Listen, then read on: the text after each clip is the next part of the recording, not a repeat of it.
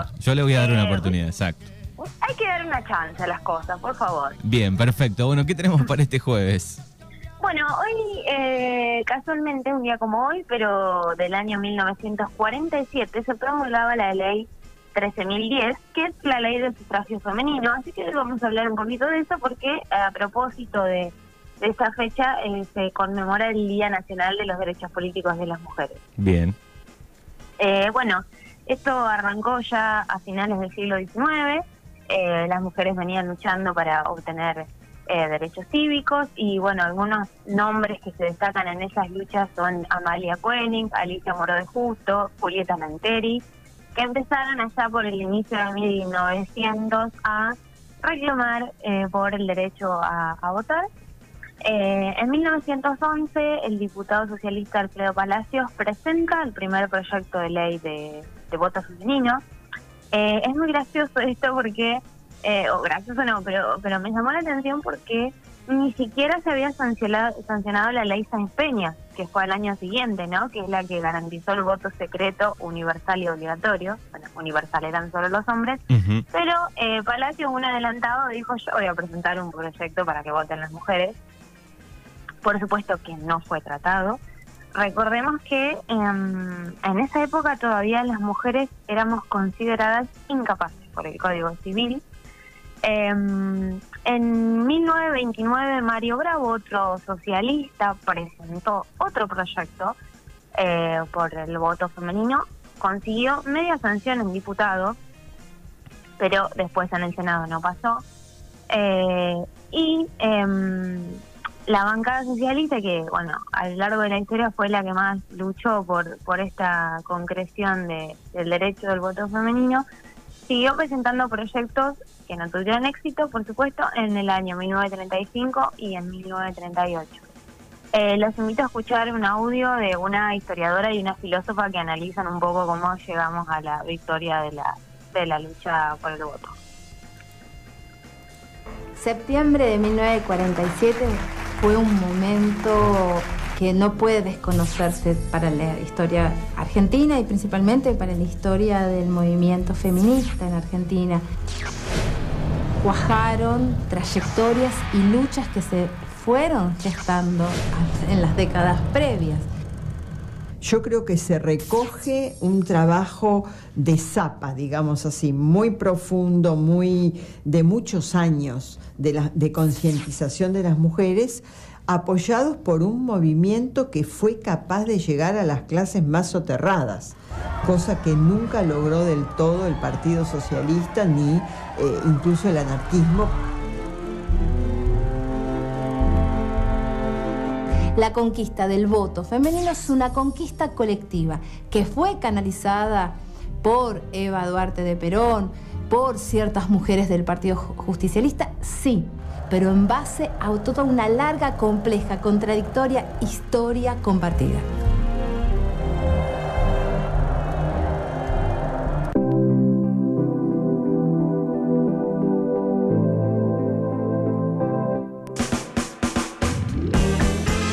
Bueno, escuchábamos el, resumen un poco.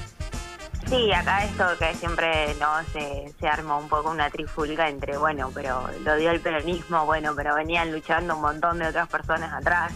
Eh, que es cierto, digamos, la, la, obtención de derechos, la, em, esas luchas siempre son colectivas y siempre son de, de, mucho tiempo, hasta que, bueno, sí, casualmente aparece el peronismo y, y hace, hace que ese derecho sea efectivo.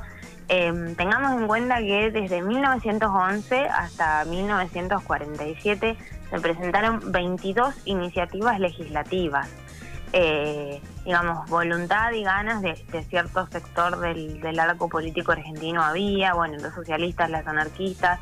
Eh, y ahora los invito a escuchar un poquito eh, el debate de los este, legisladores, los, los, eh, los señores de la época, para que tengamos un poco en cuenta qué era lo que se discutía para, para garantizarnos o no este derecho a las mujeres. Bien, el Congreso totalmente en blanco y negro. En blanco y negro, eh, lleno de hombres, por supuesto. Todavía no cortábamos ni pinchábamos las mujeres. Así que bueno, el audio es, es un poco, este, se escucha un poco medio mal, pero se entiende eh, cuál es el, el debate que tienen entre mm, hay un aliado, un feminista y un señor bastante cavernícola. Escuchamos.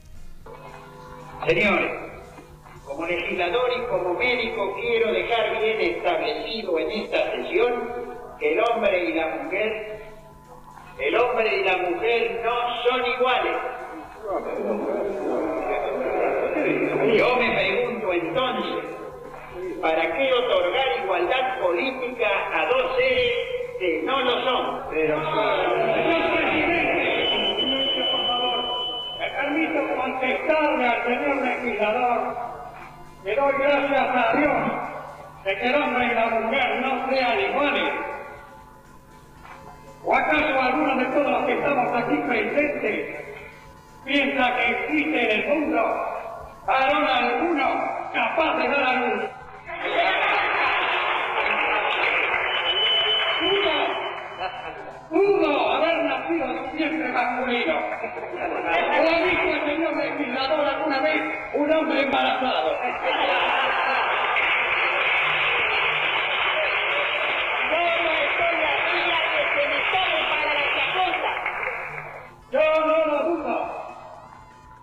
Y esto es lo que no hay que tomar para la chacota. No dudo en afirmar que esa diferencia biológica en nada afecta la capacidad de hombres y mujeres para ejercer, señor presidente, idénticas aptitudes intelectuales. Por lo tanto, quiero refutar de una vez por todas la retrógrada idea de que la mujer es inferior al hombre. Podrá haber diferencias. Podrá haber diferencias, digo, pero no inferioridad. Podrá ser más débil que algunos hombres, pero también podrá ser más fuerte que muchos varones. Bueno, ahí está un poco el audio. 1947, este debate. Sí, sí, sí, es el debate. Después este aparece otro legislador diciendo que bueno, que, el- que, la- que las pruebas eran eh, que el cerebro de la mujer pesaba menos que el del hombre. Bueno, nada, teníamos ahí unos argumentos, eh, pero bueno, la verdad es que no me extraña si en esta época se siguen diciendo algunas barbaridades de ese estilo, pero, bueno, imaginemos ahí en, en 1947 la resistencia de ciertos sectores. eh, nada, me mataba ahí el, aliado tratando de, apoyar la igualdad, de, de- de, bueno, de argumentar.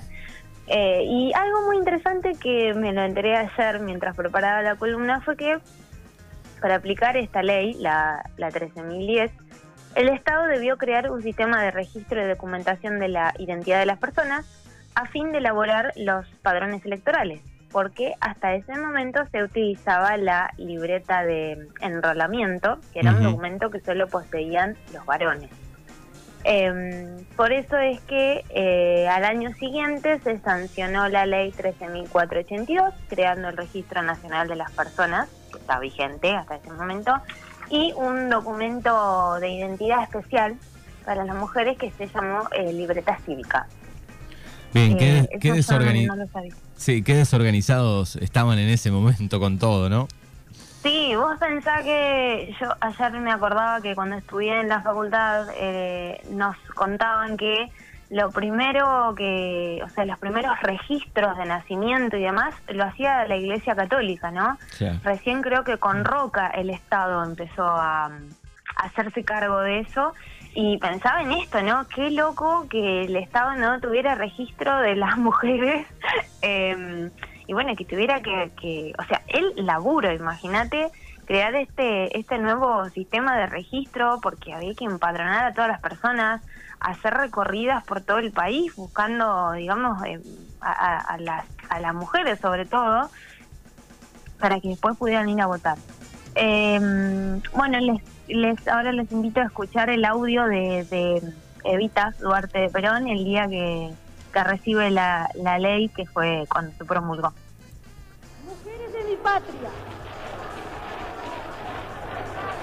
recibo en este instante de manos del gobierno de la nación la ley que consagra nuestros derechos cívicos y la recibo ante vosotras con la certeza de que lo hago en nombre y representación de todas las mujeres argentinas, sintiendo jubilosamente que me tiemblan las manos al contacto del laurel que proclama la victoria.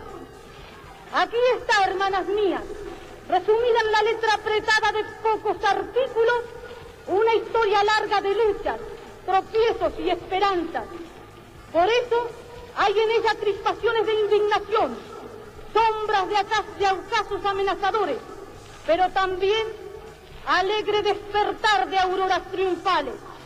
Y esto último que traduce la victoria de la mujer sobre las incomprensiones, las negaciones y los intereses creados de las castas repudiadas por nuestro despertar nacional.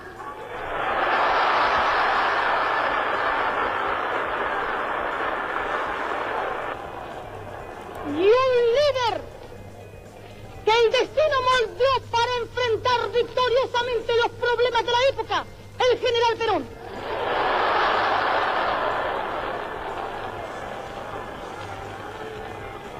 Con él, con él y con el voto contribuiremos a la perfección de la democracia argentina, mis queridas compañeras. Bueno, ahí estaba, ¿eh? que una gran este, fuerza y lucha. Sí, sí, es una gran oradora también. Bueno, después de este día ustedes dirán, todos felices, todos contentos, todas felices, todas contentas. Pues no, mi ciela, Pero, en este país pero- nunca estamos todas felices, todas contentas. Pero, Eh, ¿Cómo? pero digo, ¿qué ha pasado? Pero, y las dirigentes de opositoras del arco político estaban este, enojadas porque sentían que, que Evita les había arrebatado una reivindicación histórica, eh, una conquista que ellas anhelaban y bueno, que se la apropió el peronismo. Eh, lo siento, hay que saber construir mayorías y garantizar derechos. Eh, pero bueno, eso fue como el primer paso de, cierta igualdad. Ayer en un documental decía, esa fue la este, expresión de igualdad que necesitaban las mujeres. No, ese fue el comienzo, digamos. Después empezamos por un montón de cosas más. Eh, pero bueno, sí, era, era un, derecho que se venía reclamando hacía muchísimo tiempo y que, que el peronismo supo este, escuchar y garantizar. Y bueno, finalmente en noviembre de 1951 votaron por primera vez las mujeres. Eh, me sorprendí con los números que leí ayer porque asistieron masivamente a votar. La participación fue superior al 90%, o sea, se votaban encima las chicas, ¿eh? porque es muchísima que- la participación. Sí, número, número alto. Y, y bueno, seguramente con, con el paso del tiempo, digo, se fue, se fueron regularizando algunas cosas, ¿no? Sí, sí, totalmente. Eh, después, eh, lo que sucedió, ayer leía un poco, es que, claro, después llegó el golpe de Estado y ya los derechos de las mujeres no, no estaban tan en, la agenda, ¿no? Eh, entonces, bueno, hablaban ahí de las diputadas que habían sido electas, cómo después bajó bastante ese número eh, con todo lo que fueron los, los golpes. Pero, pero bueno, lo importante es que... mm, y a propósito de todo este, no, ahora traemos un poquito de actualidad.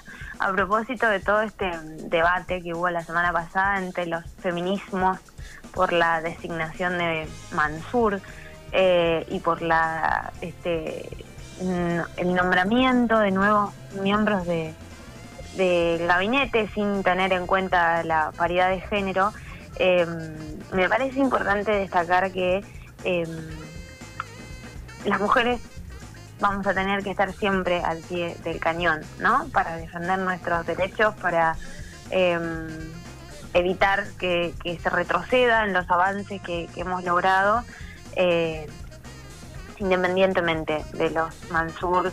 eh, me parece que está bueno pensar, eh, ¿no? Había muchas críticas desde, desde, el desde los feminismos por eh, quienes, quienes forman parte del peronismo y son feministas, con recordemos que bueno Mansur es un- una persona que es súper reconocida por, por haber sido una antiderechos, por haber obligado a parir a una niña de 11 años, eh, en fin, eh, había un poco de molestia por esto y bueno, me parece que está bueno recordarnos a todas que, que vamos a tener que estar siempre al pie del cañón, ¿no? En, en alertas. eh, Exactamente, que la lucha no para.